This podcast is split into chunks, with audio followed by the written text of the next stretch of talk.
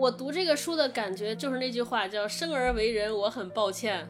虽然我们都渴望完美，但是没有瑕疵的爱肯定不是爱啊！就是你的人心其实是在你身边的人这里。对是的，是的，它一定存在，但是不要找错地方。我觉得这个就是人性的弱点。一个人对你不好，你觉得他不好；一个人对你太好，你也会觉得他不好的。你一定会觉得他不好，你怎么也会挑出毛病来的。所以我觉得你们俩说的对，就是人跟人之间的交往，就是得有一种所谓的势均力敌或者是交锋。他之所以不是人，不是因为他没有我们人类的那些善良的品质，而是恰恰他缺少了人的阴暗和自私。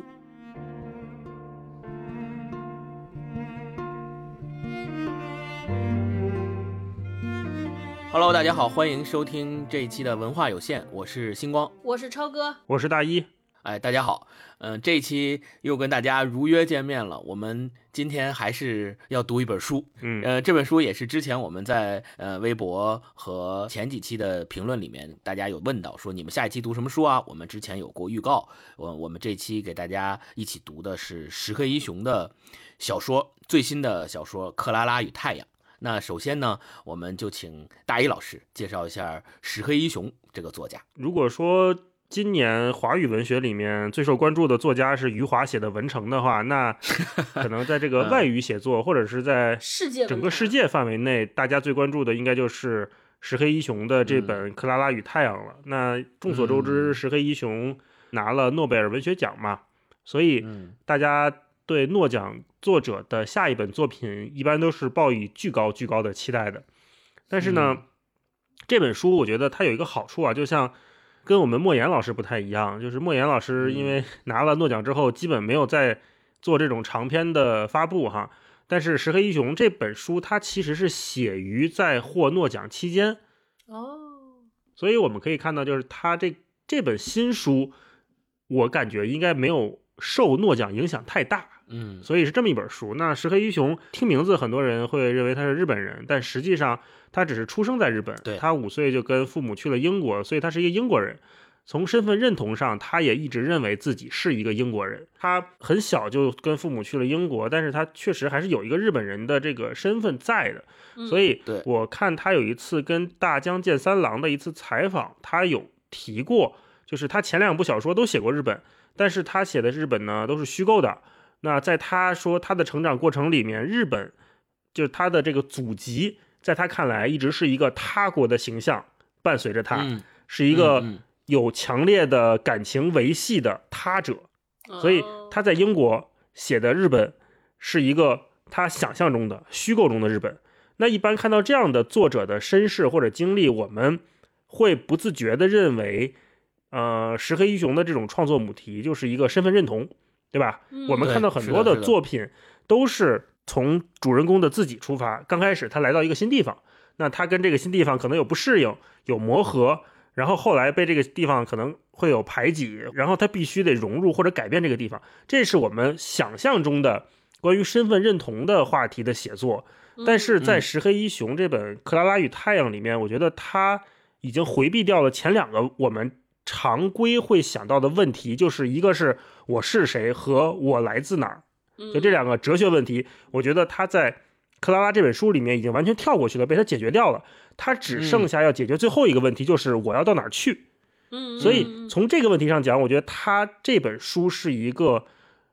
非常一流的作品，就是他在试图回答那些永恒的问题。对嗯，那最终的结局是这个主人公克拉拉到哪儿去了呢？这可能就涉及到这个故事讲了些什么啊？那就请嗯星光和超哥就跟大家聊一聊。嗯，嗯，我我先补充一下，大一刚刚说的石黑一雄，他确实是在很小的时候就从日本来到了英国，所以在他的认知里一直认为他自己是一个英国人，而不是日本人，所以大家也都把他称作日裔英国作家石黑一雄，这是他在国际上的一个正规的叫法。呃，然后他在接受 GQ 有一次对他进行专访的时候，提问过他类似的一个问题，就关于他自己的身份认同的问题。GQ 问他说，他呃三十五岁的时候才再一次又回到了他自己的出生地日本。呃，他呃，GQ 问他，你那个时候回到日本之后有什么样的感觉？第一印象是什么？呃，他的回答就是，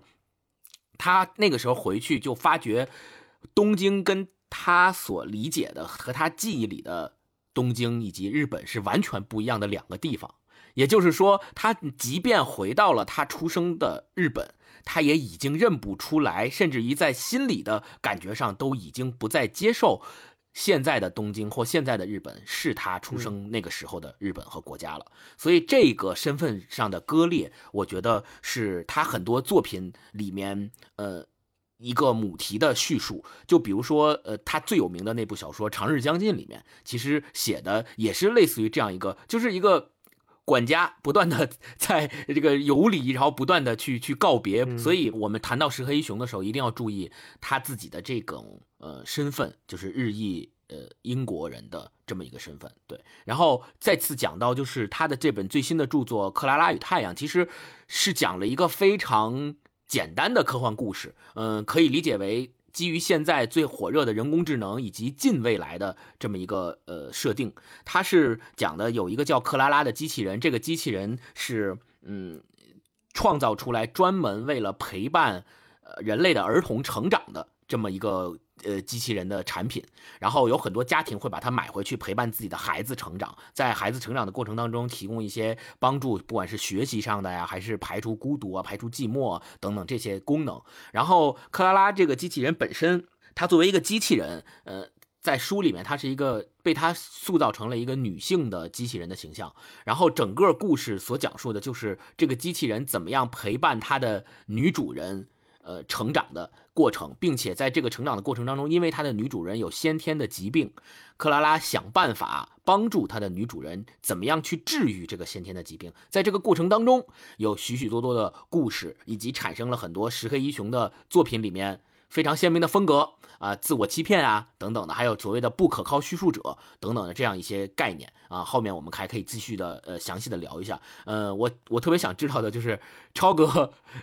刚刚读完这本书，我特别想知道超哥就是非常火热的对这本书的一个感觉是什么？超哥，嗯，我读这个书的感觉就是那句话叫“生而为人，我很抱歉”，对，就是因为他讲了一个机器和人的故事嘛。因为机器是一个人工智能，所以他做的所有一切决定就是完全百分之百利他。就是他在这个机器人叫 A.F，其实就是 A.I. Friends 嘛，就是 A.I. 朋友。所以他被买回家来，他要照顾那个小朋友。他做的所有决定，他所有思考的角度，包括他每天在这个家庭里生活的所有的所有的分分秒秒，都是在为这个小朋友着想。然后在为如如何了解对方，如何能让更好的陪伴对方来着想。但是反观就是这个小朋友最后的表现行为呢，就是因为他一开始是一个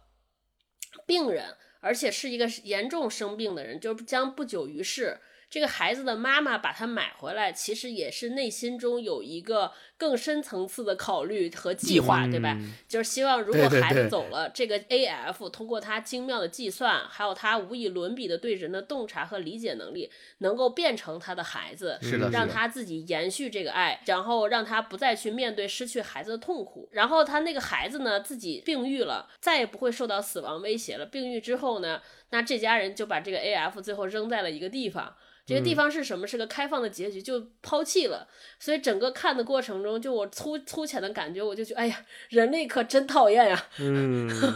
对，就觉得，哎呀，对不起这个机器，就是就是特别粗的感觉，就是这个特别明显、特别直观，就是这个感觉，感觉特别代表全人类对不起这个机器人儿。呃，就像就像是机器人全心全意的对我们付出，但最终我们还是抛弃了它。对，感觉特别没有没有道德感，是于心。不忍，嗯，不是人干的事儿。是，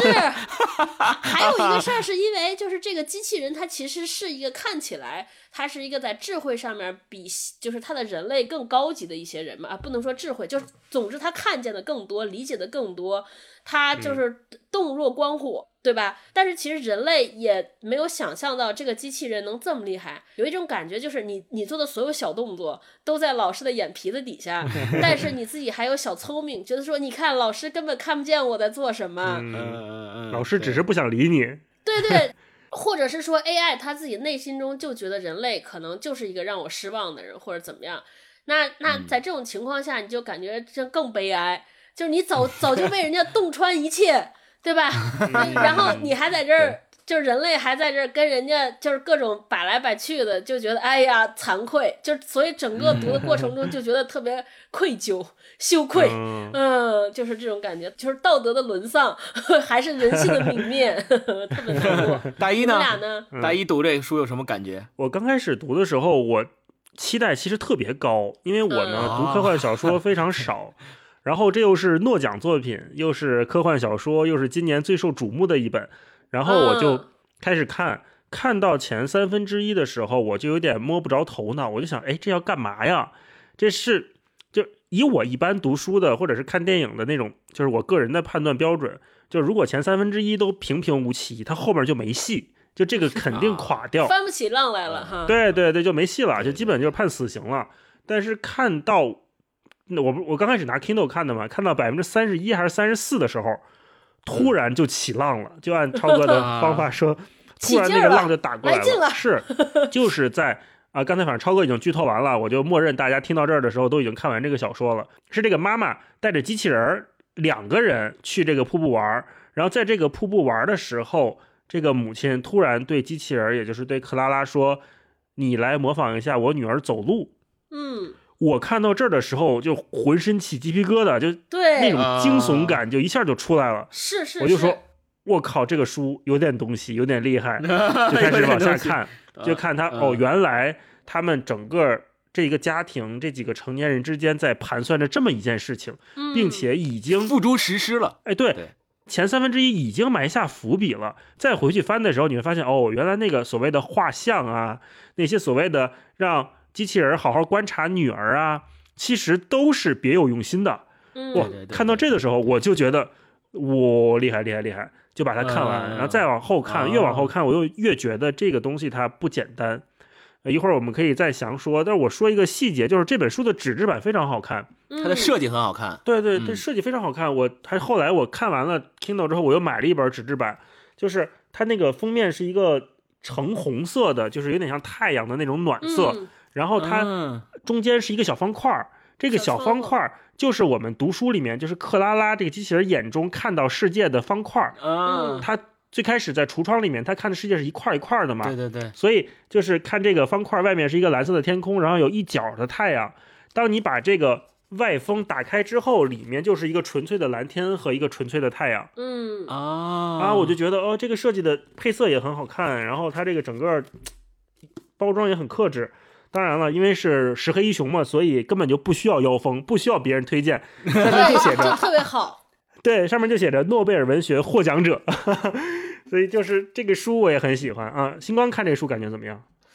嗯，我看一开始的时候，因为我看科幻小说看的比较多嘛，嗯，我自己看过，嗯，很多就是硬科幻，因为我们如果把科幻按照惯常对科幻的分类，把它分成硬科幻和软科幻，那其实石黑一雄的这本新作品《克拉拉与太阳》是典型的软科幻作品。嗯，所谓软科幻的意思，就是他在他的作品中不涉及到大量的科学语言和原理，他不会给你讲说为什么这个太空飞船飞出去是要以超光速飞，然后才能飞多长时间飞到火星，对对然后怎么样建立人类基地，第一步干嘛，第二步干嘛，第三步干嘛，跟马斯克那个那个设想一样，对吧？这种叫硬科幻，就他会给你讲很多呃原理，甚至于给你直接堆公式，这个叫硬科幻。越多原理的讲述，越多科学公式的叙述的科幻越硬。然后，但是这本儿就完全没有，这本儿就是它只是设定的背景是一个近未来的科幻场景，认为可以有一个像克拉拉这样的非常厉害的机器人成为 AF，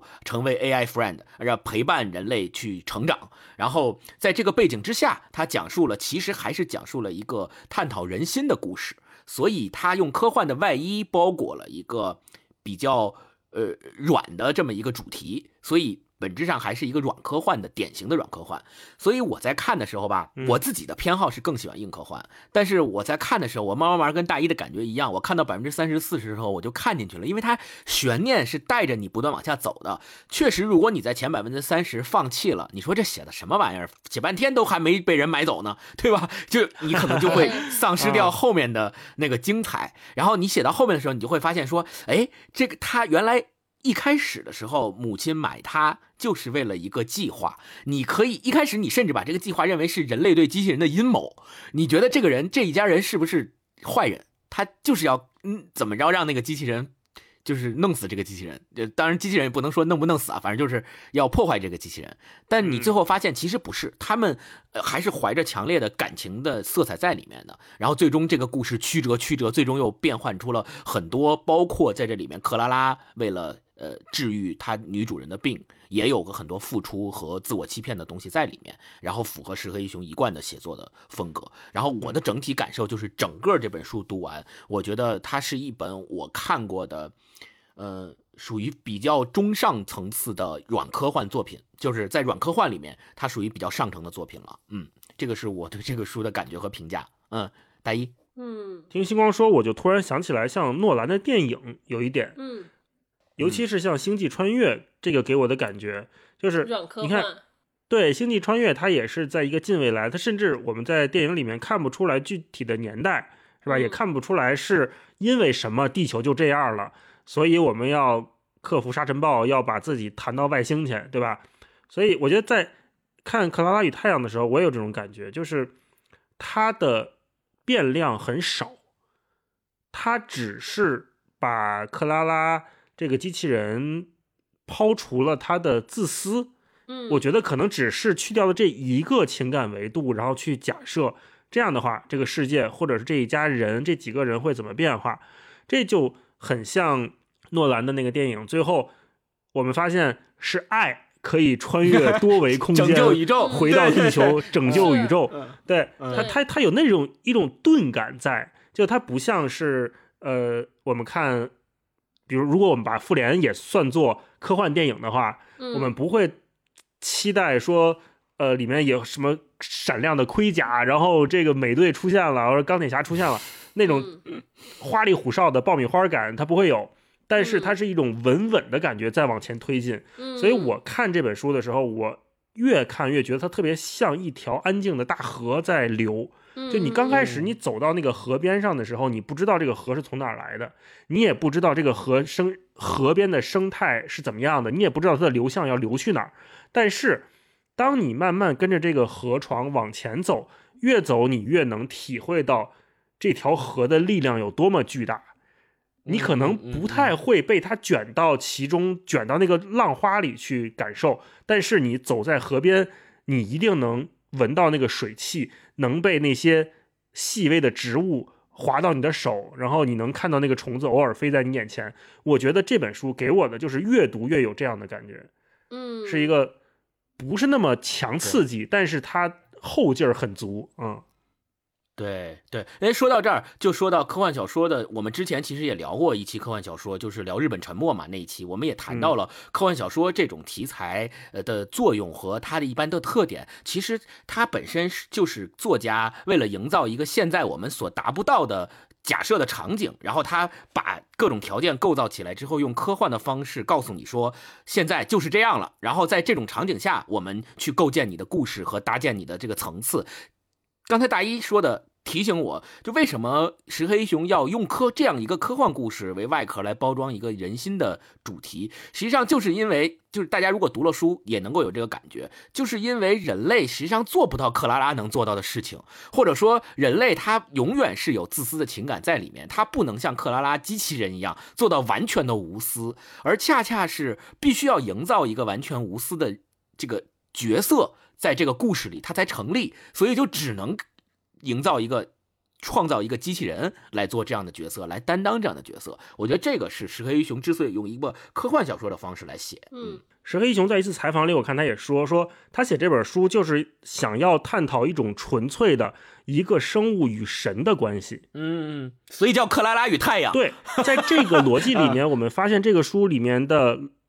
关系很巧妙。克拉拉与太阳。它是一种类似于宗教的关系，他崇拜太阳，对吧？嗯，呃，我们且不管他为什么崇拜，怎么崇拜，这个都不重要，其实都不重要。他跟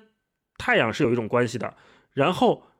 克拉拉与乔西，就是他的女主人，她身边这个小朋友，嗯，是一种陪伴的关系。我们刚开始以为人造出了克拉拉，人对于克拉拉来说是个神，但实际上你读到最后，你发现无私的克拉拉才像太阳一样，才像神一样在眷顾着这个卑微的人类。但是最后还被人类遗弃在了那个所谓叫堆场的地方，其实就是一个垃圾场啊，被遗弃在垃圾场。然后那个结尾我觉得也很妙，就是克拉拉在这个垃圾场里面遇到了当年商店里面对卖他商店里的那个商店老板，商店老板在这儿我也不知道为什么在这儿溜达，就看见克拉拉了。然后最后一幕我不知道你们有没有印象，克拉拉看着经理远去的身影，克拉拉以为他会回头冲我再笑一笑，嗯，但。经理并没有，经理就走远了。嗯嗯，虽然经理跟克拉拉说了很多好话，说你是我见过的最完美的机器人，你是我卖过的最完美的机器人，但是最终他还没有得到那个经理就是所谓的那个最后的那一回头的微笑。然后就，但对，然后最后其实我们整个看完书之后回顾一下，我们会发现这个故事本身可以认为是克拉拉。这个机器人最后被遗弃在那个堆场的时候，他的脑子里，他跟经理说了一句话，他说：“经理问你现在在干嘛？”然后克拉拉说：“我现在正在整理我脑子里边的记忆的片段。”实际上，这本书从一开头就可以认为是克拉拉。躺在堆场里边，他的脑子里边从头到尾正在回忆的那些片段，连成了这样一本小说，连成了这样一个故事。对对，那呃，接下来我就特别想问，就是咱们三个人在读这个书的过程中，因为这个书里面其实涉及到很多概念，以及他描写的很多就是有逻辑关系的事物。那在这个过程当中，你们两个有没有什么不太理解的点？我自己肯反正是有，我可以提出来也跟你。你们两个探讨一下，就我不太明白，他那里边有一个所谓的叫呃什么机，就是污染的那个机器。然后克拉拉最开始的时候，他一直一门心思觉得太阳给了他启示，说你把那个机器破坏了就可以救乔西的生命。然后他就去真的破坏了一台那个机器，但是发现没用啊，就相当于他自己骗了自己一次。那我不明白那个机器到底是想，就是它代表的到底是一个什么意思？我不知道你们两个对这个问题有有有什么想法没有？嗯。浩哥，嗯，我我真没有想过。你们知道我就我是什么样的角度解读这本小说的吗？我就觉得就是乔西他妈就是鸡鸡妈，鸡妈 鸡娃失败，因为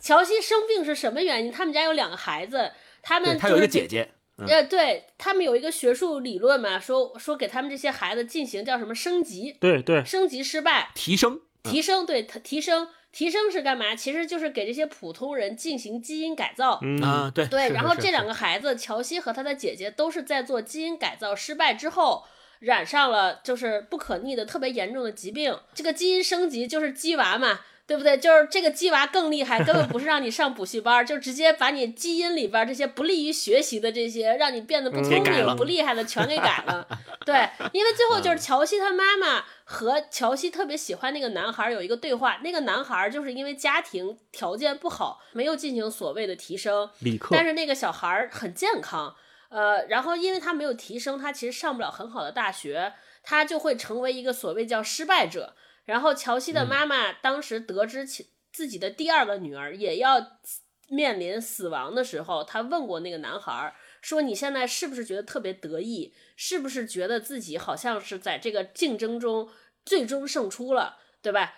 因为因为表面上他们认为说，从现在短期的结果来看，这个男孩。”不能上好大学，他和他妈妈过着特别贫穷的生活。那这些提升的孩子享受的最一流的教育资源，会上大学。但是乔西属于提升后世的失败者，他妈就很丧心病狂问说：“你是不是觉得你现在是站到了最后？你没有进行提升是挺好？”我就那一刹那感觉是一个海淀妈妈问海淀妈妈逼孩子逼得太紧，孩子抑郁了或者走上什么绝路，然后回来问这些不羁的孩子说：“你是你看是不是？”你们觉得你们赢了吧？是不是？就是就是这种感觉。然后最后是太阳救了乔西。在我看来，就是孩子还是不能老被激，还是得接受大自然的阳光雨露，就是还得是靠天赋，还得靠这所有自然的力量，才能让他变成一个真真正好的人。就是我读的时候一直用这种视角看这个故事。然后至于出现什么污染的机器啊这些，我感觉大概就是这个。所有的一切工就是人工干预的，对所有的这些希望用不自然的手段来对自然进行破坏的这些东西，这是在我就是我来解读这个事情。所以所以可能因为我的解读角度过于浅显，然后我看的时候还说啊。因为我其实只知道只知道石黑一雄或是诺奖作者，我以前从来没看过他的任何一部小说，所以我看到这的时候还觉得啊，就这，因为因为你你感觉他会讲一个特别特别深奥的，甚至是会让人有点读不懂的故事，但这个故事真的是非常之，我可以用清澈来形容，就他讲的道理也很清澈，就是最后就是爱战胜了一切，对吧？然后 然后关系呢，其实也不复杂。呃，然后我就觉得说，哇，这个就是特别像是一个大师的一个就是那种返璞归真的作品就有感觉像是张艺谋拍了《山楂树之恋》的那种感觉。就在我看来，就看完那么多大片之后，突然拍了《山楂树之恋》，就让你觉得就是我读的时候有这种感觉。然后还有就可能很多女生会喜欢这个小说，因为它从一开始切入，我不知道你们有没有感。我读的时候就感觉到特别浓重的悲伤和孤单，对，没错，就是这个机器人，他从一开始，我觉得他就一直是那种被遗弃，也不知道被遗弃，反正就是你感觉他没有什么朋友，他好容易和另一个机器人想成为好朋友，结果那个机器人每天和他聊天，那个机器人早早的就被买走了，然后他甚至想告别的时候，那个机器人也不会和他告别，然后他又融入了一个新的家庭。他觉得这个孩子乔西非常爱他，他愿意苦苦等待乔西，但他其实不知道乔西的妈妈把他买回家是有一个更大的计划，嗯，然后呢，他永远在试的跟这些人交好，跟乔西也好，乔西的妈妈也好，跟家庭的每一个成员和孩子都都产生爱，但是似乎那些人也不是完全接纳他，即便乔西那么爱他。当他和其他，当乔西和他的小伙伴们在一起，其他人说：“哎，你这个买的机器人不是最新代的。”然后乔西还打磕巴，还说：“哦，是我们应该考虑考。”所以我就觉得啊，好难过呀！就像一个人特别爱着、无私的爱着其他人，但是那些人就他可能在小心翼翼在试探，他在想说我要不要用百分之百的用力气去爱，结果每次，但是他不由自主，因为他这个机器人他只能百分之百。他每次使劲百十百分之百，发现最后对方只能给他百分之五十乃至三十，就是永远这个不对等的爱的关系，所以就看着就特别悲伤，特别难过。嗯我可能是个男生的原因，就是超哥刚才不说，我其实。这个这种感觉，我只是把它理解为，它作为一个机器人，作为一个产品被人造出来，就是要让人去挑选，要就是要等待别人去挑选它的，这个就是它的命运。我只能想到这个位置。然后刚超哥一说，我就想到说，确实，如果我们带入到克拉拉的这个身份里面，再去深层次的体会，就会发现，其实他所处的位置是一个，呃，就是。真正的孤独，就这里边有句话是这么说的：说大概啊，大意就是人类的本质都是孤独的。就算你现在显得不孤独，但是也有什么孤独的欲望，还是还是孤独的趋势。反正就大概就是这个意思。但是超哥这个感觉一说出来，就启示我说，其实我们发现克拉拉才是整本书里面最终最孤独的那个角色。嗯，就是你人最终他还总是有。那个所谓真正爱你的人，就是你看母亲为了拯救乔西的生命，愿意付出一切，愿意尝试一切办法，对吧？包括他的父亲，虽然跟他母亲离婚了，但是也愿意带着乔西去吃这吃那，也愿意把爱扑在他身上。甚至于包括那个李克的妈妈，对吧？为了让李克上大学，愿意甚至愿意去低声下气的求他之前的那个那个恋人，对吧？或者是跟他约会的那个男人，就。因为这些事情就是人类不论怎么样，他总归是有爱他的人或者他的朋友在身边的。但我们会最终会发现，克拉拉百分之百的付出了他的一切，但最终还是孤独，就还是一个人孤独的躺在那个堆场里，等待着，等待着，就是变成一堆废铁。就想到这个的时候，确实感觉到我靠，真的是有一股心酸在这里面。嗯，对对，而且他那个心酸还有是在哪儿？就我们在越就反正我觉得这个小说越想越妙。因为你他就是他这个 A F，他这个人机器被设定的就是他的所有的机能其实已经超越人类了，就是情感上的机能，它比人类更敏感，它比人类更更具有洞察性，更具有观察性，所以它其实所所有的这种它的孤独感应该比人类更强，嗯，就因为他的情感更发达，他应该比别人更强，而且他的那种挫挫败感也更汹涌，这是他被机器造成这样的。然后，然后我就觉得这个事情就特别特别难过啊，他没法控制自己。嗯，我听你们聊，我就是脑子里有三个字，就是宿命感。嗯，这本书从头至尾给我们的宿命感特别强，就直到看到最后，我们才知道，像星光和超哥都说的，最后我们知道了整本书是克拉拉躺在那个垃圾堆里面，在回忆原来跟乔西的这一切。你当把这个场景你设定在脑子里，你再去从头再重新翻这本小说的时候，你就会发现原来的那些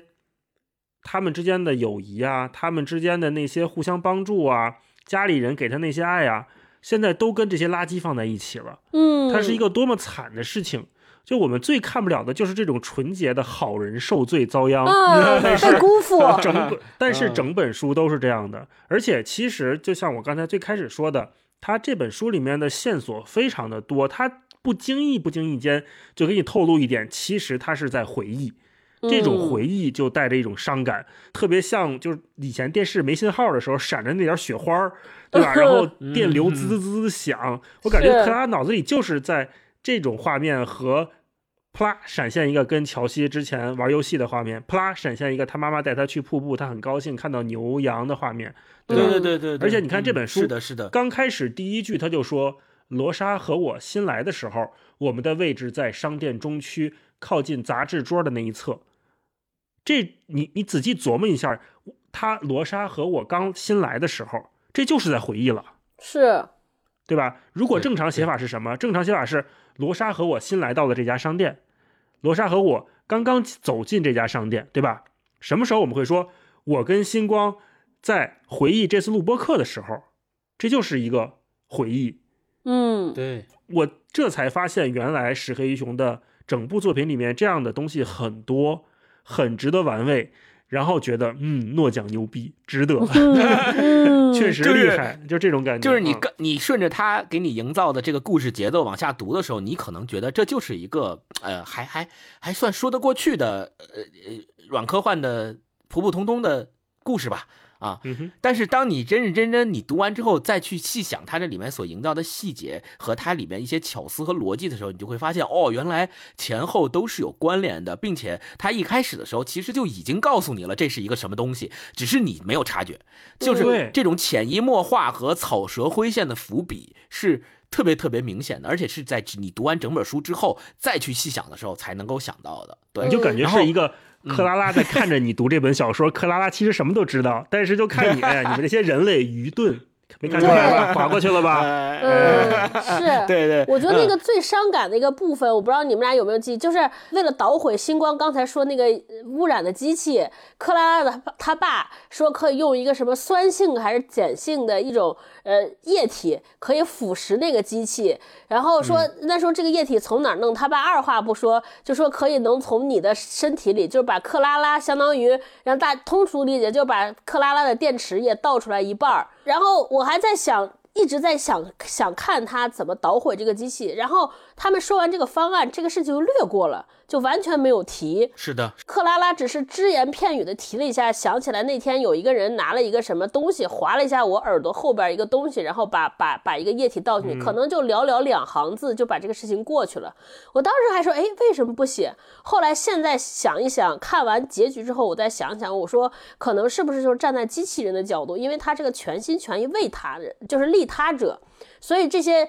完全利他和无私的人，他其实是不会记得自己为别人做过什么，他可能觉得这些事儿都不重要是小事儿，对对是的不值得一提。啊，啊对对对，就从回忆的角度就不写了。所以就是都是这种细节，我就觉得哇，太厉害了，太会了，怎么这么会写少了半条命，只是为人民服务。啊？这就是不重要嘛，就是他觉得我我下定决心要捣毁这个机器是为了救乔西的命，所以从我身上哪怕取走了对我而言特别重要的一部分东西也不重要。嗯，然后嗯这个东西怎么捣毁的也不重要了，但是我完成我完成了这件事儿。但你看，就是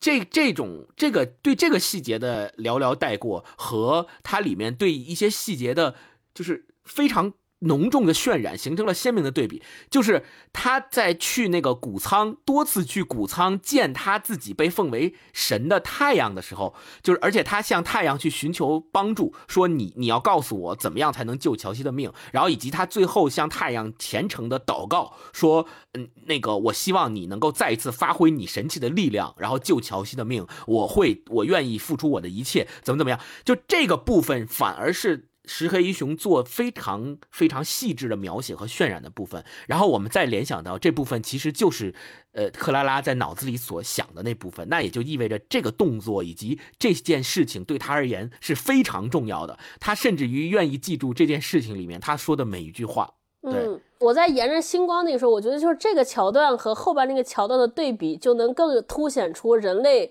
就是我说这所谓什么是自私，什么是无私，就是你看克拉拉用了半条命，而且想都没想就救了一个人，用半条命救了一个人，还救失败了。其实那那一刹没有成功嘛，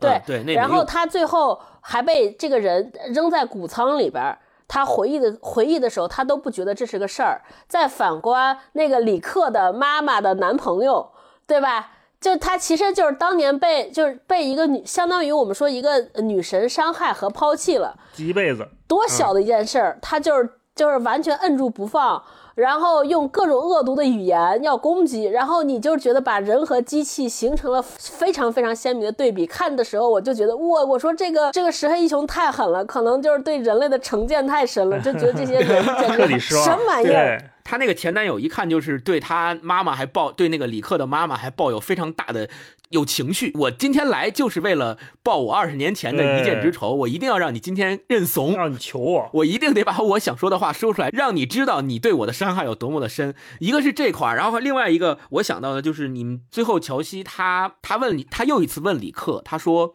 你对乔西的爱是不是真的？然后，呃，李克当时给他的回答是怎么说的？李克说的是：“我我不需要思考你的这个问题。乔西是跟我一块长大的，我们是彼此的一部分。”然后就相当于，实际上李克用一段告白，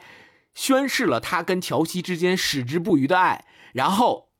克拉拉说：“好，那你既然这么说，我就相信你。”然后就去又去再一次向他的神，向他的太阳去祷告。然后因此，也也不是说因此，反而就因为这个，然后乔西后来病好了。但是你看。最终人类是怎么做的？病好了之后，李克跟乔西最终还是没有在一起，最终还是分开了，最终还是各奔东西了。那你再回想起之前李克跟克拉拉说的这段如同告白般的誓言，这这就是背誓了嘛，对吧？这就是没有实现他自己所说的话嘛，对。所以从这个对比上也能看出来，石黑一雄是其实是希望用克拉拉这个机器人的角色来衬托，或者说来跟人类的这个行为。做一个比较鲜明的对比的啊，然后接下来就是，嗯，因为嗯，应该就是刚刚其实，在前面的讨论的过程当中，呃，也都提到了一些我们之前所看到的这个科幻类型的作品，不管是小说也好，电影也好，还是动画也好，那我就想，呃，问一下你们俩，就是，嗯，如果选三部，呃，你们之前呃看到看过的这个科幻的作品，然后给他们排个序。包括这部《克拉拉与太阳》也把它放进来，然后打个分儿。你们觉得这部《克拉拉与太阳》在你们看过之前的科幻作品中是一个什么样的位置？就是分数是一个什么样的位置？这道题我弃权。我这是我看了第二部科幻小说，第一部就上次看了《日本沉没》了，没没法打分儿，弃权过不会。这道题不会。你觉得《日本沉没》跟《克拉拉与太阳》比哪个更好一点？我当然是克拉拉了，我真的就是我觉得不能 不能比。这个就是在第三层，克拉拉的第三层。OK，大一呢？嗯，我觉得克拉拉写到我心里去了。其他的，比如说看《三体》啊，看《日本沉没》，是震撼到我。所以我觉得那个震感的维度不太一样，一个横波，一个纵波那种感觉。一个横波，一个啊。但是我看克拉拉的时候，就是你不是说不限于电影、动画和小说嘛？我想到了一个游戏，叫做《机械迷城》。哦，是的，是的，是的，想我，我想起来，对，那应该是一个零九年的游戏，当时因为设计的很精美，所以还挺火的，好像是个网页游戏。是我都是看着攻略打完的，对对对。虽然不会，但是因为太好看了，我都是都是 从上网搜完攻略过去的。对他那个游戏就是一个废土起来你就是那个小机器人儿，但是你得不断的去找自己的零件儿，然后好像闯关还是干嘛的，我也记不太清了，好像是一个捷克公司的游戏。然后我看到这个小说的最后的时候，我就觉得那个小机器人就很像克拉拉在结尾时候的样子，它的零件已经散失到不知道哪去了，但它还有着一点点的意识，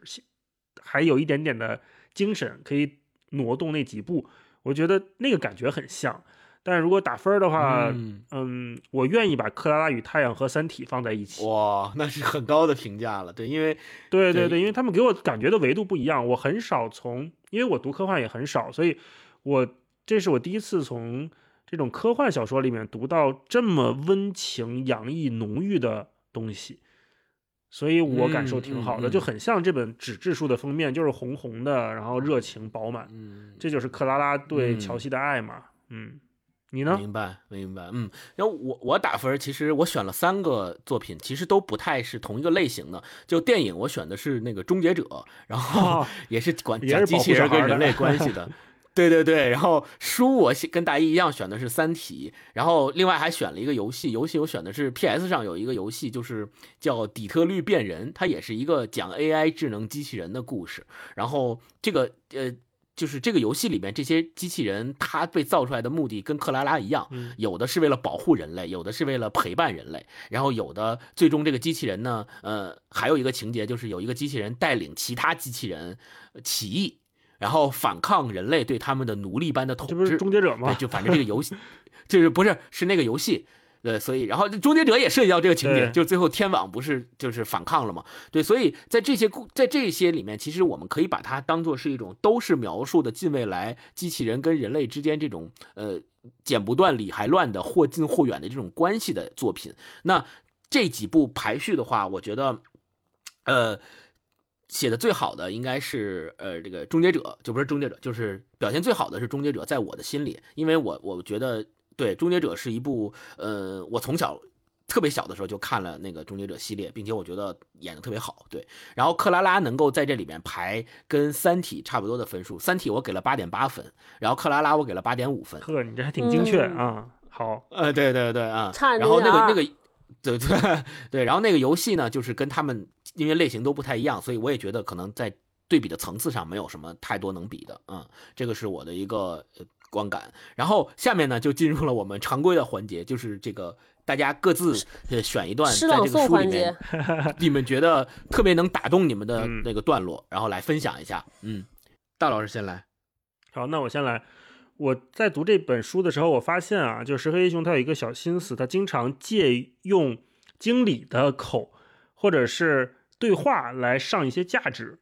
暗藏在。他的这个书里面，其实是在表达他对人类的悲观，或者对整个人性的悲观。第一段就是我标的，经理最早对克拉拉说的一段话。他说：“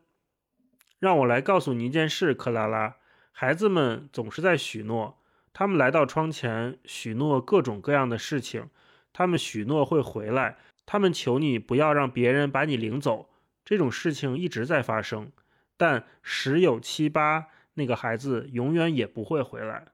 或者更糟糕的是，那个孩子回来了，却看也不看，一直在等他的那个 AF，反而转身选了另一个。孩子们就是这样的，克拉拉，你一直在观察，在学习，也学到了很多。那么，这就是我要教给你的又一课，你明白了吗？后面还有一句是黑熊写，我们小时候说过的话，长大了。不可能都兑现的。嗯，我想分享的一段就是在那个情节里面有一段，就是乔西的妈妈，其实她有一个大计划嘛。乔西如果死了，那么他们希望克拉拉用她强大的学习和认知能力，能够变成另一个乔西，然后把克拉拉的那个就是思想。呃，复制到那个，他们做了一个复制乔西的人，就是就是复制机器人，外观长得跟乔西一模一样，但是呢，内在就没有思想嘛。那思想怎么办呢？就把这个芯片输入到那个长得像乔西的机器人壳里边，是吧？是的，他们就想让那个克拉拉通过跟乔西朝夕相处，然后复制出一个乔西，学习出一个乔西。那克拉拉是不是自我的意识就没有了？对，就没有了，就没有了，就他就变成乔西了，他就是乔西了。这段话是那个科学家，就是他们找的复制乔西那个科学家说的。呃，说现在既然克拉拉完成了楼上的测验，我就能拿出科学证据给你看，证明他已经在相当全面的评估乔西的全部冲动与欲望的道路上取得了长足的进步。问题在于，克里希就是乔西的母亲说：“克里希，你和我一样。”我们都是感情用事的人，我们改不了的。我们这代人依然保留着老派的情感，我们的一部分自我拒绝放手，这一部分自我仍然执着的想要相信。我们每个人的内核中都藏着某种无法触及的东西，某种独一无二、无法转移的东西。我们必须放手，克里希，那里什么都没有。对，就读到这段的时候，我就突然感受到了一种。科学家所代表的，就是这本书里面所描述的科学家所代表的那种死理性派的那种思想，就是他就用一切数据、一切算术、一切科学的东西去评判这个世界上的一切，就是任何不能数据化的、不能用科学解释的东西，在他们看来都是不存在的，都是不可靠的。所以他说：“我现在能用科学证据证明，你们所在乎的那些所谓的人心、所谓的情感都不存在，就没有这种东西。”所以他才能够让这个机器人复制乔西的一切，因为不存在情感啊，对吧？我们如果相信情感是不能复制的，那我们就不能干这件事儿。但是他说，我现在用科学证明你们所说的情感不存在，你们所说的人心不存在。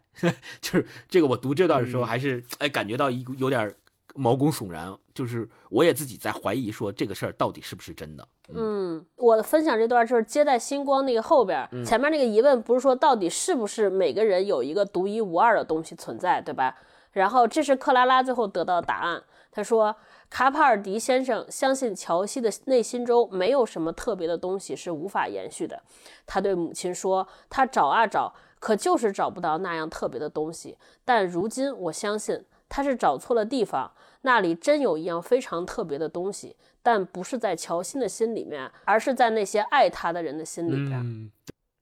对，什么让每个人变成了独一无二的人？是那些他的人，其他的人对他的爱。对，说到这儿，我必须展开讲几遍。我刚才不是跟你们说，说我这礼拜读这个书特别有感触。这个礼拜我们家里发生了点事儿，就勾总的亲戚因为意外突然去世了。然后呢，我跟勾总就一直在外地，就忙着处理这些事情。所以我读这个书的时候有两次，一是一次是在医院的太平间门口，还有一段是在这个。呃，那个大早晨在殡仪馆火葬场，就是等着那个火葬完了，我在门口在读这个书，所以正巧是在这个过程中读到了这一段，就是每个人的独特都是在那些爱他的人的心里边。因为我那天正好读在这儿的时候，就是在就那个火葬场的不是有一个遗体告别仪式嘛，遗体告别厅，然后正会有好多人来告别他们的亲人。那一刹那，我就觉得是真的是，呃，可能大多数人的一生都是芸芸众生，都是。非常平庸的一生，就正巧我前两天看了个电影，也是就是陈建斌那个电影里边有一段台词，他说他他帮他父亲做销户，当销完户的时候，那个他父亲的名字从户口本上没的时候，他就觉得这个人就彻底没了，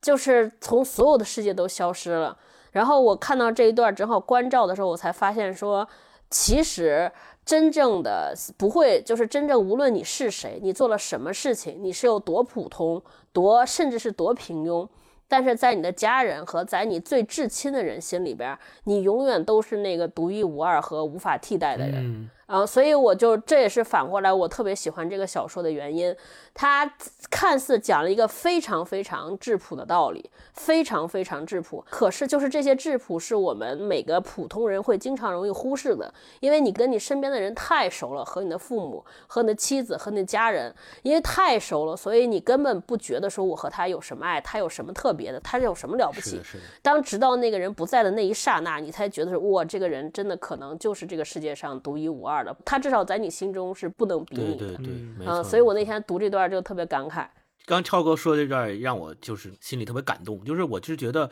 嗯，石黑一雄这个小说它最好的地方，其实恰恰在于他在前面就提出了一个问题，就是到底存不存在人心这件事儿，到底存不存在人心这个东西，我们心里到底有没有一块用任何科学都无法解释的情感？就是独一无二的情感这么一个东西存在，到底有没有？然后其实往往很多时候，很多科幻小说，他写到这儿提出了这个问题之后，他在最后也许给不出一个答案，或者说他故意不写明这个答案，然后让读者去猜到底有没有，然后给你很多错综复杂的这个情节和逻辑，让你最终觉得说，可能有些人根据自己的情况觉得说有，也许有些人觉得根据自己情况觉得没有，但是石黑一雄恰恰非常明白的在最后给了这样一个答案，就是用克拉拉的口吻，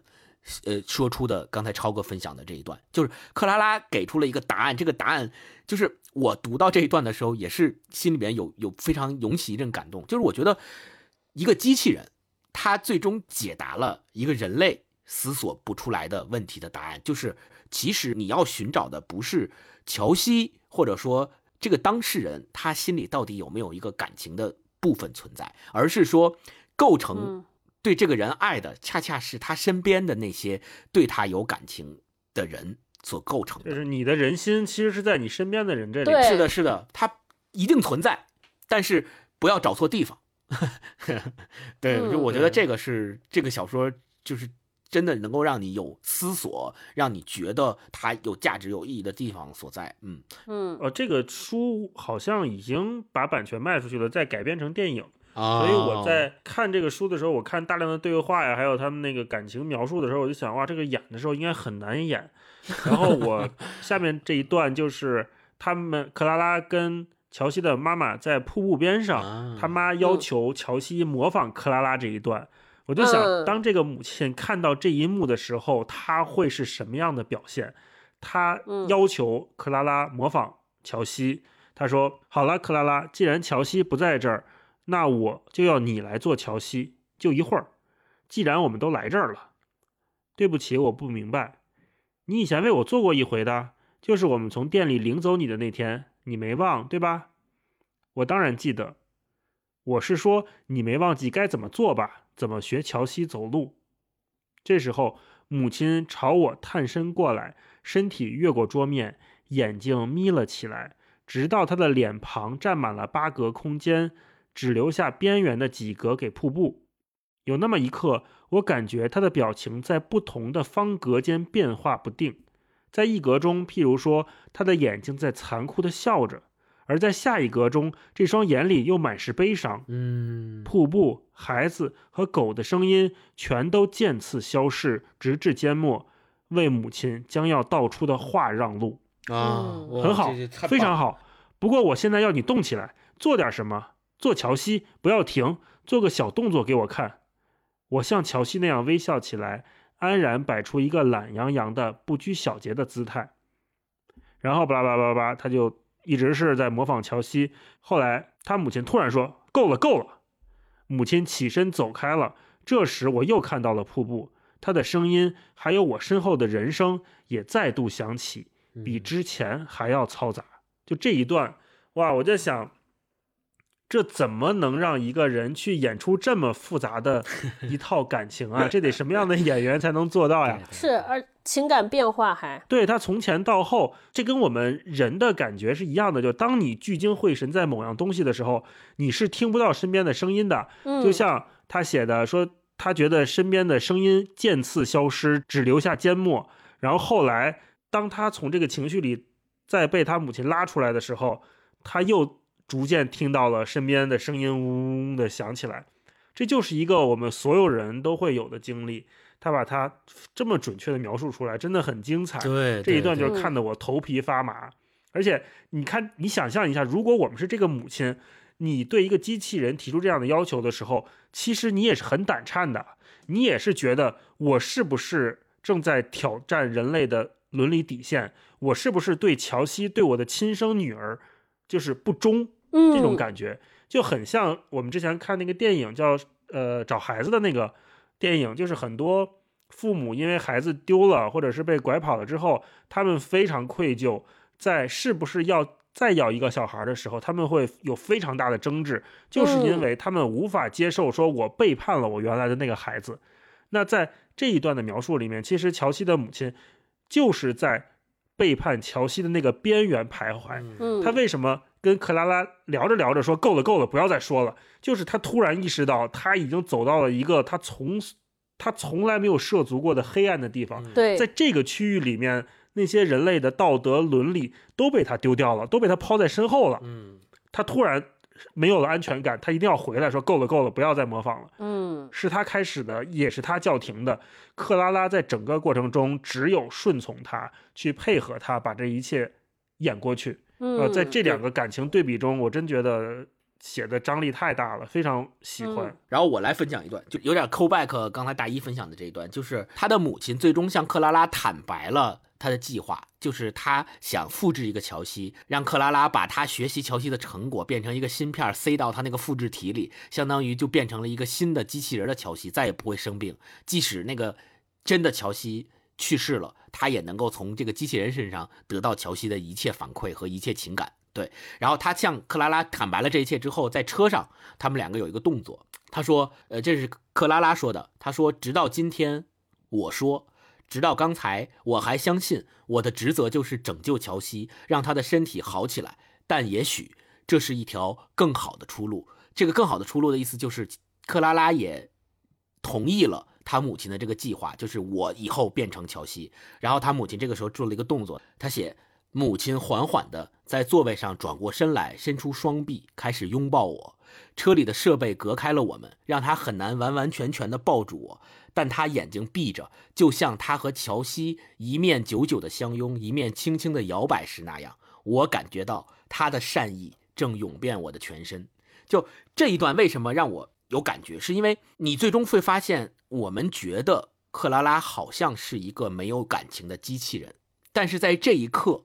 克拉拉和人类一样，有了跟人类同样的感情，有了跟人类同样的情绪，并且他能够感知到他母亲身上所谓的涌起的善意正涌遍我的全身。这完全就是一个人类所能体会到的情感变化。他就是相当于在这一刻，克拉拉她从一个机器人成为了一个真正的人，她能够。如此真实的感受到人类情感之中的交换和人类情绪之中的传递，它不再需要靠像素一格一格的去分析人类的情绪和变化了，而是通过这个简单的拥抱就能感受到善意涌遍他的全身，这就是已经成为一个真正的人了。嗯，我跟你的看法正好相反，啊、是吗？我觉得这一段之后，克拉拉更接近一个神，而不是接近一个人。对，嗯，我跟大老师觉得更像。他之所以不是人，不是因为他没有我们人类的那些善良的品质，嗯而是恰恰是他缺少了人的阴暗和自私。没错，我觉得这才是克拉拉越来越接近太阳，然后人类越来越黑暗的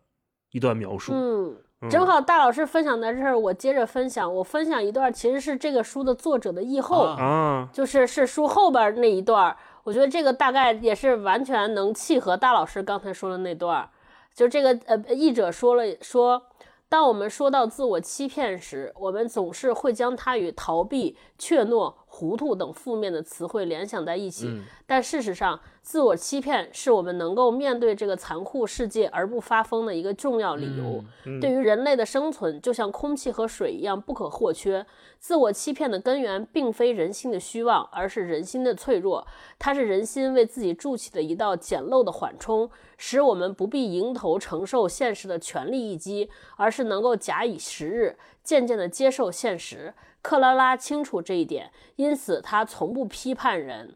呃，然后后边还有一句，他说：“太阳和克拉拉也一样，他们能够拨开那些虚幻的泡泡，那些善意的谎言，那些注定无法兑现的承诺，看到人心深处真正宝贵的东西。他会原谅我们的脆弱，成全那经受得住最终考验的东西。”嗯，对我我觉得这段写的特别好，就算是非常好的点了题。就克拉拉，就是我们可能不理解他为什么。呃，因为它是被造出来的，它呃百分之百的为人类付出，它百分之一百的利他，它百分之百的做出那些更有利于别人而从从来不利于自己的选择。我当时在想说，人类怎么会给他写一个程序？因为它本质上是一个计算机嘛，那这个算式会怎么编才能让它永远利他？我觉得这个算式的底层逻辑，就那个算式可能让他写说，你你看到的这些人类的这些这些虚妄也好，这些谎言也好，就是因为人类的 bug，人类这个系统的自身有问题，但它不是坏的，他们就是有一些些缺陷，你要原谅和包容他们，他们内心当中是纯良的，他们是有爱的，你只要相信这个，所以他们做出来任何的一切，你就能原谅他。我觉得这就是大老师说的神性吧，对 我就觉得就特别特别完美。嗯说到这儿，咱们就探讨最后一个问题：如果有一天呃石黑一雄所描述的这种未来就在我们眼前，你可以随便走进一个商店，嗯，给你的亲人买一个像克拉拉一样的 AF，嗯，然后去陪伴他，你会做什么样的选择？你会不会买？愿不愿意做这样的事情？这个问题跟我下午问大一老师那个问题有点像，因为看这本书的时候让我想到那个电影叫《Her》，它讲的也是一个单身汉，然后找了一个找了一个人工智能的女机器人，那个嗯女机器人是那个约翰斯嘉丽·约翰逊，对，然后那个女的也是这个 AI 对他的所想、所感、所求，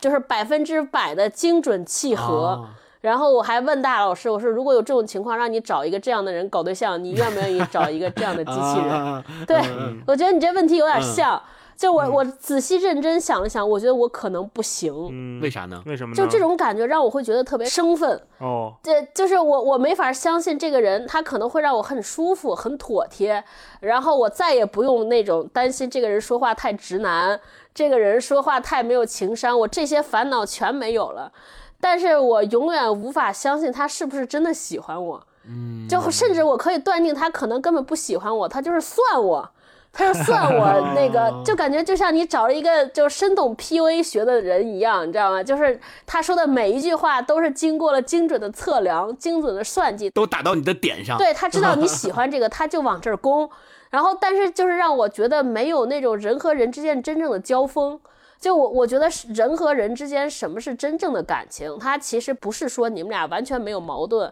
而是一次次的冲突，一次次的有矛盾，一次次的不适之后，然后大家再长谈，最后再达成和解，然后彼此大家又更更了解。我说是，我觉得这是一个在我心中比较期待的过程，无论是跟家人，还是跟工作伙伴，还是和伴侣。我觉得对我来说，这是个关关系，而不是一次调一个模式，直接大家这就一一一下到了最佳模式，这辈子不吵架，这辈子没有冲突。就是在我看来，我觉得特别不真实，特别不适应。嗯，是对，所以我可能就很难选一个这样的机器。而且还有，就看完克拉拉之后，我也不知道我该怎么处理它。我觉得大概率应该是我比他先走，我走了之后，我我怎么弄他啊？就就这个就很难很难，它不像养个小宠物，肯定是他比我先走嘛，我能把它葬了埋了。你你说弄一个机器，我们俩感情处还挺好，我走了他怎么办 啊？我就觉得特别难，我不行。嗯，你们俩呢？超哥说服我了，我同意超哥的观点，就是 虽然我们都渴望完美，但是没有瑕疵的爱肯定不是爱啊。啊，嗯，星光呢？你愿意找个这样的对象吗？星光我倒想呢，我我我我是觉得，按照你们两个刚刚讲到的那个语境，我问自己，到底有没有这么一个完美，就所谓的完美的人来陪伴你？我觉得这种感觉一定是很爽的，就让你觉得嗯怎么、怎么想怎么有，就就你说的一切，他都与 怎么着都行。那行了，就到这儿了。我这我剪这期节目，你不管你后边说什么但是，我就给剪到这儿，就是怎么爽怎么有，就是剪到这儿了。我我还是最终觉得你们两个说的是对的。这么说，假如说现在有一个人，他能做到对你特别好、无微不至的关怀，并且你的一切要求他都愿意满足你，对吧？但你在跟他的交往过程当中，你肯定也会觉得不舒服。这种不舒服不是来源于他对你不好，而恰恰来源于他可能对你太好。我觉得这个就是人性的弱点。这人就是贱，一个人对你不好，你觉得他不好；一个人对你太好，你也会觉得他不好的，你一定会觉得他不好，你怎么也会挑出毛病来的。所以我觉得你们俩说的对，就是人跟人之间的交往，就是得有一种所谓的势均力敌或者是交锋，我觉得这个是最好的。对这个如果放在就是双方亲密关系里面，我觉得是成立的。但是刚才这个问题不是说，如果是给父母做陪伴，你如果是找一个就是家政服务人员或者是护工这样的，那我觉得克拉拉是一个完美对象，对吧？他能洞察到可能这些呃父一辈他父父辈他们自己都没注意到自己血压升高了，自己血糖低了，是吧？那克拉拉嗯她能无微不至的照顾，然后能体会体察这样的情绪，我觉得这个我肯定是愿意的。嗯啊，嗯然后如果再往小一辈儿说呢，就假如说我有一孩子，然后如果说他们班大部分同学都有，我估计我也得给他弄一个，对这个理论我忘了是啊从哪儿听到了，好像是跟哪个朋友聊天的时候说到的，就是他不希望他的孩子过于特殊。这嗯个特殊有正面的，也有负面的啊。就是当然你说你拔尖儿优秀，那肯定是社会意义上的好。他所谓那个特殊，就是指如果别人都这样，即便我没有这么认同这个观点或者是这种行为，我大概率也会让我的孩子遵循到这个洪流里面，因为他如果没有那么特殊，他就是安全的。嗯所以我觉得，如果从呃照顾下一代或者是这种关爱包容的角度来讲的话，我可能是会去给孩子配一个克拉拉。嗯所以这也很很奇怪。你看，在我这里，我只是自己觉得这件事情我不要做，但是于上一辈或者于下一代，我都觉得是一个还可以的选择，这就很吊诡。嗯，我是上一代、下一代都不行。啊哦，上一代为什么不行呢？其实原理都一样，就即便是一个护工，他也会产生一种情感依赖。就当你你想你每天和一个这么懂你的人，这么能让你舒服和爽的人在一起，你可能再也回不去那些，你也再也没法见那些让你不爽的人了。哦，瞧不上别人了。对，我觉得铁锤如果给他找一个玩伴儿，那个玩伴儿永远都是投其所好，永远都是说他最好听的话，会玩他所有玩的游戏。我觉得他大概率也不会和他其他那些小朋友在玩了。就失去了与人交往、正常交往的能力。人的这个就舒适区嘛，他肯定就会只和这个人玩，他也不会和那个人玩了。所以你给了他这一个这个，我感觉他可能会失去了全世界。所以我觉得我可能不太敢。这是个好角度。那嗯超哥说到这里的话，克拉拉不就是我们现在的智能算法吗？真的就是，当每一个人都看到自己的今日头条上面是哇，都是我喜欢的，对吧？那我就不看别的了，啊，是不是就是一个道理呢？对对吧？所以我真的就是我，我手机上没有任何今日头条系的产品。嗯，就是抖音有的时候是为了呃工作没办法打开看一下，我就特别害怕这个，特别害怕。我觉得我肯定戒不了，我肯定会上瘾，所以不如不开始。嗯嗯。嗯，我就害怕。哎，你们俩刚才说的，我我发现一个细节，就是，嗯、大一说他在考虑给上一辈或给孩子是否选购这种产品的时候，其实他是把这个产品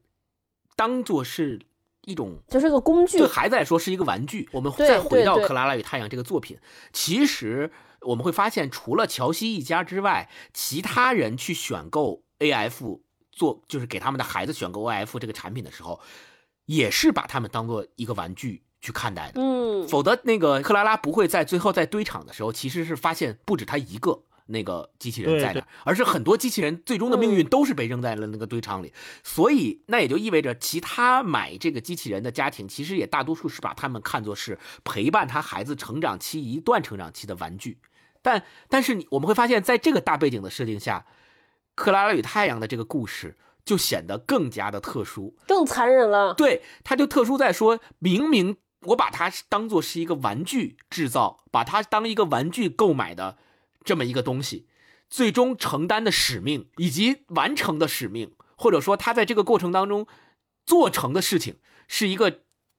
拯救生命的事儿。这就是别人把我当玩具，但是那个人却为他为你付出了一生，太沉重了。不行不行，我不敢。就我不看这个书之前，你要让我选，我还没准能选一下。看完这个书，我更不敢选。我说我我把人当玩具，人家都为了我献出生命，对吧？说把自己一半的液体给我就给我了，我就不行，我辜负不起，我辜负不起。好 OK，行，那我们、嗯那我们今天就关于这个《蛇黑一雄克拉拉与太阳》这本新作，我们也聊了这么多，深入浅出的聊了很多。然后呃，也希望大家呃看完这本书之后，能够分享一下你们自己对这本书的这个观感，以及如果这个同样的问题提给大家，就是你会不会为你的亲人？来选购这样一个产品，你是以什么样的角度嗯去看待这个产品的？是以玩具、工具，还是说将来如果我们的人类真的是会科技发展到那样一个程度，你会不会把它当做是一个呃亲密的，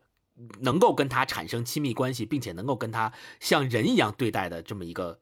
就是产物，跟它一起走？对，对对我希望大家能够在评论区里面我觉得这事快了嗯十年之内吧，估计这就有了。啊，就是有 AP，AI partner。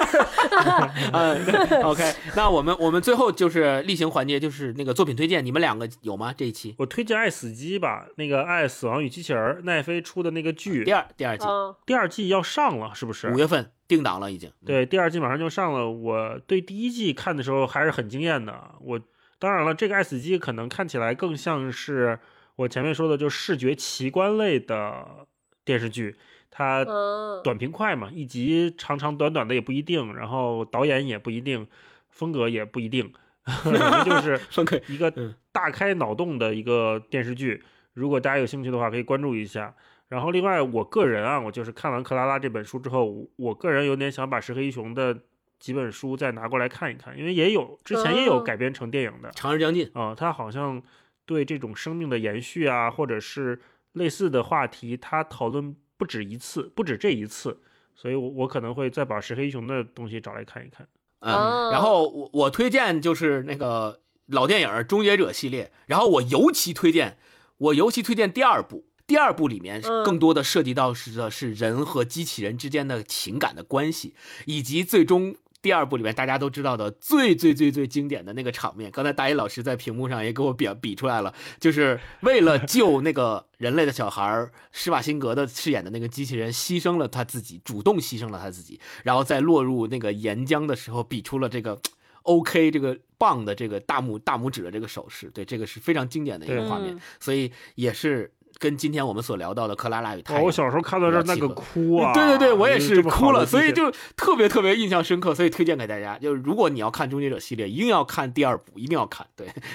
然后就是对，所以那我们今天这个关于这个石黑一雄的《克拉拉与太阳》这个作品，就先跟大家聊到这儿，然后也希望大家能够好呃发表一下见解，然后在评论区里面给我们留言，好吧？那节目的最后需要特别提醒大家的是，我们之前和亚马逊 Kindle 的合作发优惠券，截止到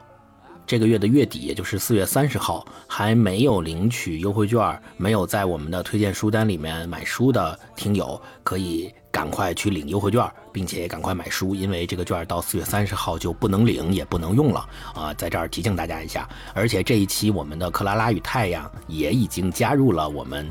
可以用优惠券的书单里边，希望大家呃没有看的，或者是还想再去阅读的，去可以到书单里去领券，然后下单买一下《克拉拉与太阳》这本书。同时，Kindle 在五月一号当天有一个维持二十四小时的秒杀活动。这个秒杀活动，他们推出了很多套镇店之宝。呃，这个镇店之宝就是很多平时非常非常贵的套装书被他们打包在一起售卖。只在五月一号这一天有秒杀价格，同时我们也跟 Kindle 要了特别的文化有限优惠券，嗯，大家也可以看评论区，评论区里我们会有领五月一号这个券的方式和方法，大家也可以领了这个券去买自己平时舍不得买的、价格很贵的这些套装书。呃，这个优惠券只在五月一号当天有效，所以这个是跟大家说的，我们跟 Kindle 的两个优惠券的合作活动啊，大家可以再关注一下评论区。好，好那我拜拜们今天就先这样，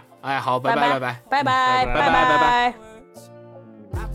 拜拜 I put on a play in my basement. Mom and dad smiling faces. But now I don't know if they faked it. Yes, everything is complicated. If you both outgrew one another, I could start now looking for a lover. But if love dies, do I fucking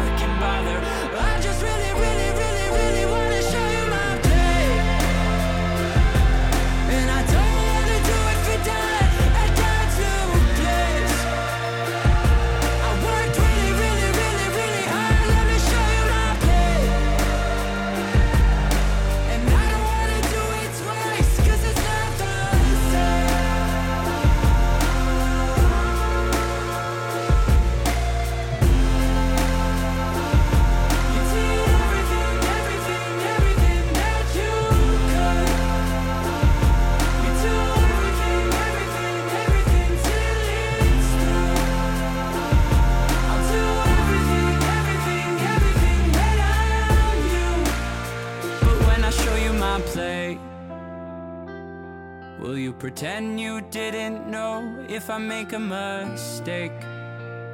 It's gonna get really, really, really, really bad before it's okay.